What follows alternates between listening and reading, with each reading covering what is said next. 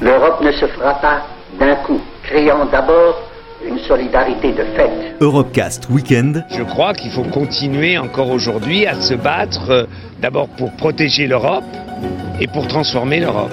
David Cameron annonce qu'il va organiser un référendum sur le maintien ou la sortie de son pays. Sortir de l'Europe, c'est sortir de l'histoire. Sur Euradio. Ici, toutes les frontières s'estompent. Ici, tous les pays épris de justice et de liberté deviennent un seul et même pays, le pays des hommes. Il y a un vote protestataire parce qu'il y a de quoi protester.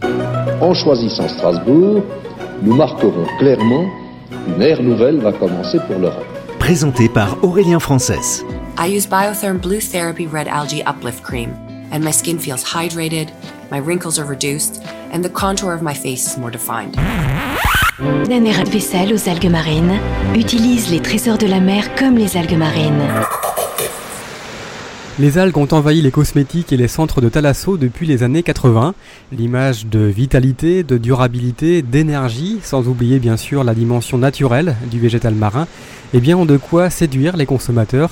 Les algues sont même parfois présentées comme un produit de luxe. En témoigne ce pot de crème hydratante de 50 centilitres vendu 1950 euros. Au-delà des prix de vente parfois démesurés, eh bien les algues sont indéniablement bonnes pour la santé, notamment pour notre peau, comme nous l'explique Hélène Marfin du Centre d'études et de valorisation des algues de Pleubian dans les Côtes d'Armor. Elles ont une richesse très très importante. En particulier, il y a vraiment les éléments minéraux qui sont très importants et qui peuvent aider à reminéraliser la peau, mais qui peuvent aider à lutter parfois contre les rayonnements UV. On dit que certains minéraux ont des propriétés antiradicalaires. Ils vont permettre de protéger la peau du rayonnement UV. Mais il n'y a pas que les minéraux qui font ça, il y a aussi un autre groupe de composés qu'on va appeler les polysaccharides. C'est-à-dire que dans les algues, on trouve ces structures originales qu'on ne trouve pas dans le monde terrestre. Il faut bien comprendre que les algues dans la mer, on a tendance à dire qu'elles subissent des conditions très stressantes. Entre marée haute et marée basse, certaines algues peuvent avoir tendance à se dessécher, c'est-à-dire que 6 heures de la journée, il y a de l'eau, 6 heures, il y a moins d'eau, de moins en moins d'eau, 6 heures, il y a de nouveau de l'eau. Et donc, dans cet environnement très changeant, très mouvant, l'algue, doit garder son intégrité cellulaire. Ce qui fait qu'elle synthétise des composés très particuliers, donc je vous disais des polysaccharides, souvent qui sont sulfatés, et c'est ça qui leur permet de maintenir l'hydratation en fait au sein de la cellule, de garder l'intégrité cellulaire. Donc ce type de composé qu'on va exploiter en se disant ben c'est intéressant pour l'algue, ça peut être intéressant également pour euh, notre peau. Si on revient aux conditions stressantes, hors d'eau, marée basse, il y a les rayonnements UV. Les rayonnements UV, que ce soit pour les plantes ou pour notre peau, c'est ce qui dégrade le plus l'ADN. C'est ce qui va vraiment provoquer le plus de dommages cellulaires. Pour se protéger des rayonnements UV, en fait, les algues synthétisent des composés qu'on va nommer généralement antioxydants. Et dans ces composés antioxydants, on trouve des polyphénols. Alors, les polyphénols, on entend parler dans le thé vert, dans le vin rouge, dans le chocolat. Eh ben, il y en a aussi dans les algues. Et certaines algues en ont beaucoup. Et d'ailleurs, très logiquement, les algues qui sont sur le haut de l'estran, donc qui vont être vraiment souvent hors d'eau, à marée basse, souvent soumises le plus fortement au rayonnement UV, en contiennent le plus, parce qu'elles ont vraiment besoin de se protéger. Et puis, un autre type de composé vraiment très important comme antioxydant, c'est les caroténoïdes. On entend parler par exemple du bêta-carotène dans la carotte ou du lycopène dans la tomate. Ce sont des caroténoïdes. C'est une famille de composés qui comportent plein de structures différentes.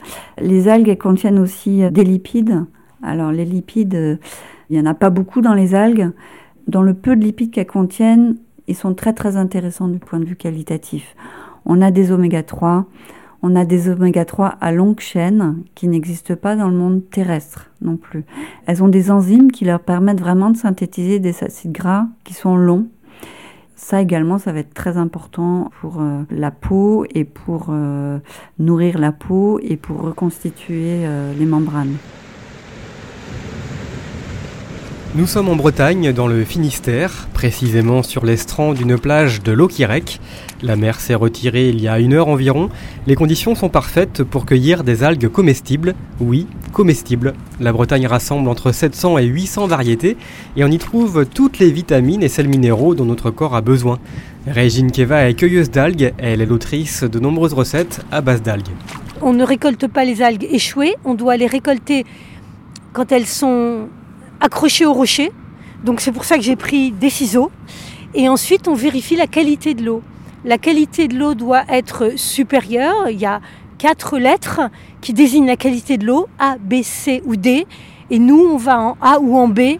On respecte les végétaux marins comme on respecte les végétaux terrestres. On n'en cueille pas trop, on cueille juste ce qu'il nous faut et on les cuisine en arrivant chez soi. On considère en gros que un hectare d'algues en pleine mer au niveau des nutriments correspond à 8 hectares de légumes. Donc vous voyez, on n'a pas besoin d'en manger des tonnes d'algues. de toute façon, on n'y arrivera pas. On a besoin d'en manger un peu tous les jours et c'est ça qui nous permet d'avoir la bonne santé. Je me dirige vers des algues qu'on appelle la nori.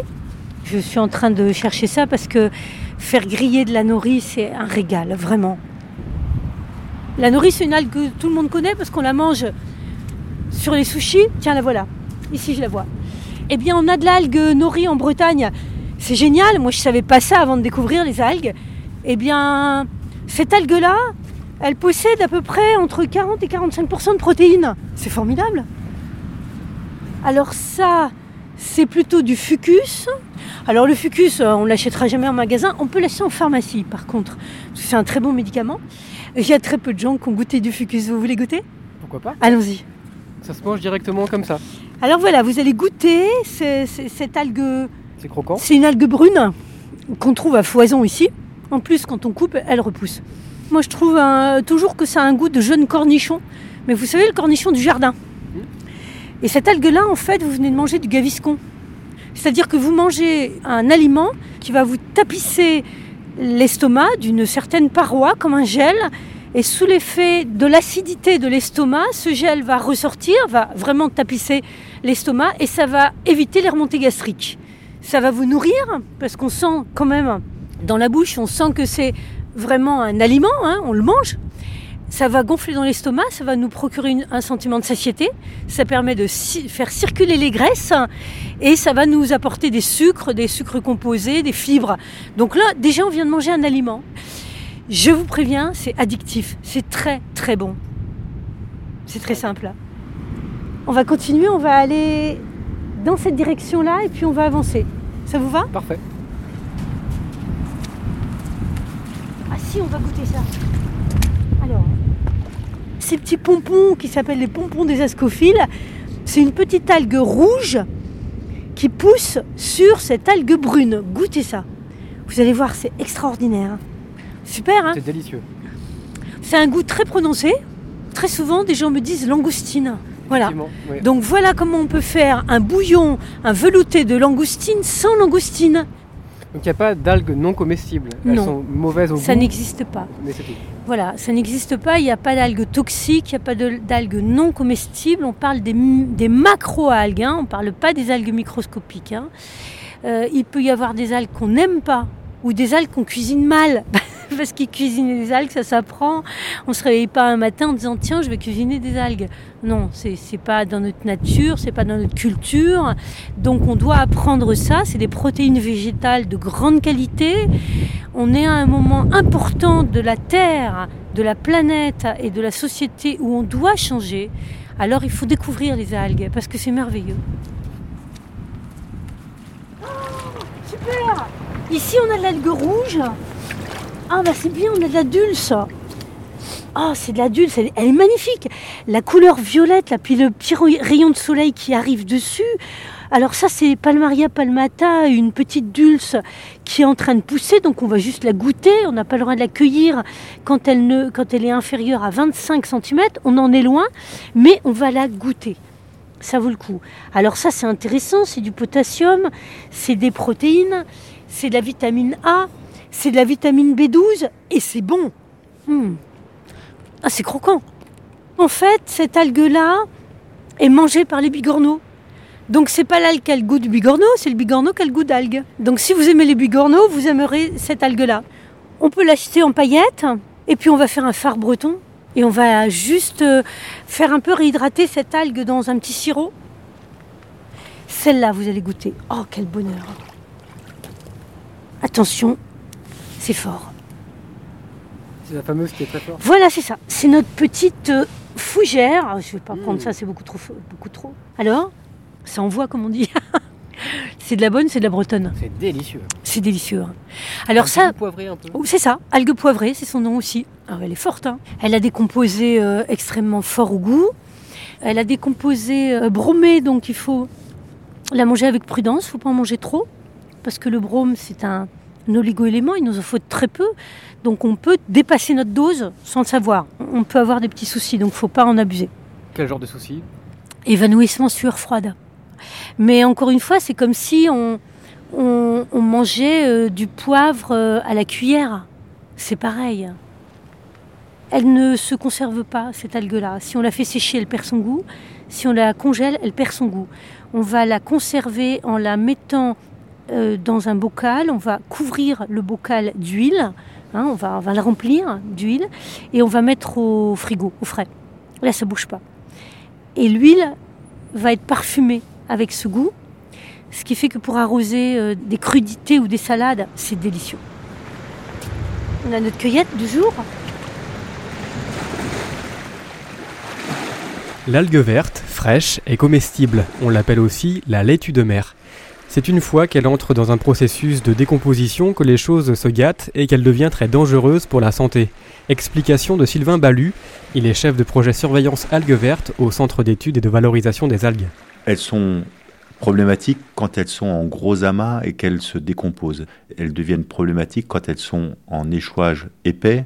À ce moment-là, les algues ne survivent pas. Elles deviennent ce qu'on appelle en aérobiose, c'est-à-dire qu'elles vont sans oxygène pourrir. On va avoir beaucoup de dérivés qu'on appelle soufrés, réduits, qui sont des gaz, euh, donc le H2S le plus emblématique, euh, l'hydrogène sulfuré, qui vont euh, sentir très mauvais. C'est des odeurs caractéristiques d'œufs pourris et qui, outre la mauvaise odeur, sont des gaz qui sont très toxiques. Hein, donc c'est la putréfaction de cette matière abondante dans le milieu sur certains points qui va générer des problèmes sanitaires. Mais c'est pas l'algue en elle-même. Pour qu'il y ait des algues vertes, il faut à la fois qu'il y ait des conditions, euh, alors notamment de courantologie, de lumière, de température qui soient propices. C'est un des facteurs qui explique le fait qu'en hiver, en général, on voit pas d'algues vertes ou très peu. C'est parce que la température et la lumière sont peu abondantes, peu favorables à la croissance de ce matériel euh, végétal hein, qui, pousse de façon, euh, ce qu'on appelle la photosynthèse, hein, qui est le moteur de tout ça. Donc il faut qu'il y ait de l'énergie lumineuse pour qu'il y ait des grosses proliférations. Alors euh, certaines baies vont être particulièrement favorables parce qu'elles vont avoir des conditions notamment de courant qui vont pas bien disperser ce qui arrive par les rivières. Suivant la taille du bassin versant, c'est-à-dire la zone qui va drainer les apports euh, qui viennent de la terre, euh, si cette zone est, importante et elle se déverse dans, une, dans un secteur côtier qui est assez confinant et qui ne va pas disperser vers le large, à ce moment-là, on va avoir ce paramètre nutritionnel qui va être favorable. Et si en plus vous avez des algues vertes qui ont tendance à rester dans ce milieu-là, qu'il y a de la lumière donc en, en été, euh, la température de l'eau qui est bonne, à ce moment-là, vous avez tous les paramètres qui sont favorables et vous avez une explosion de cette matière euh, algale. Et on parle aussi beaucoup de la clarté de l'eau parce qu'effectivement, quand on a des eaux qui sont troubles, avec notamment des matières en suspension, hein, de la terre en suspension, notamment dans les essuaires de cours d'eau, on va à ce moment-là avoir de la lumière qui pénètre très peu.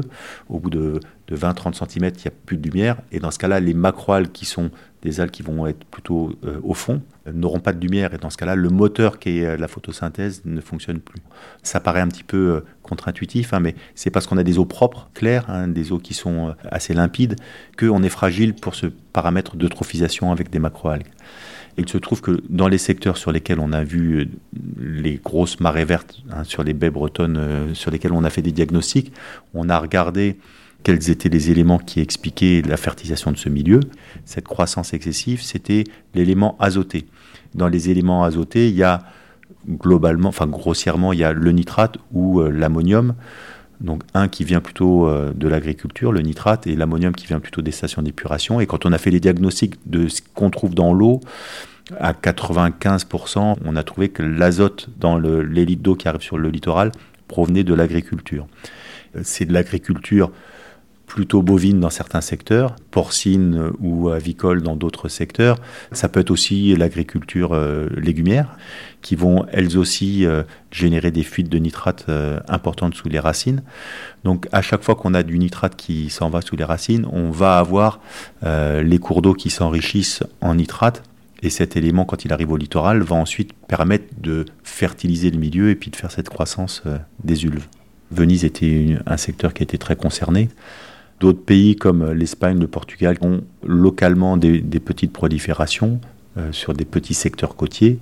On a aussi euh, les pays un peu plus au nord euh, d'Irlande, Angleterre, Allemagne un petit peu, où certaines baies sont touchées.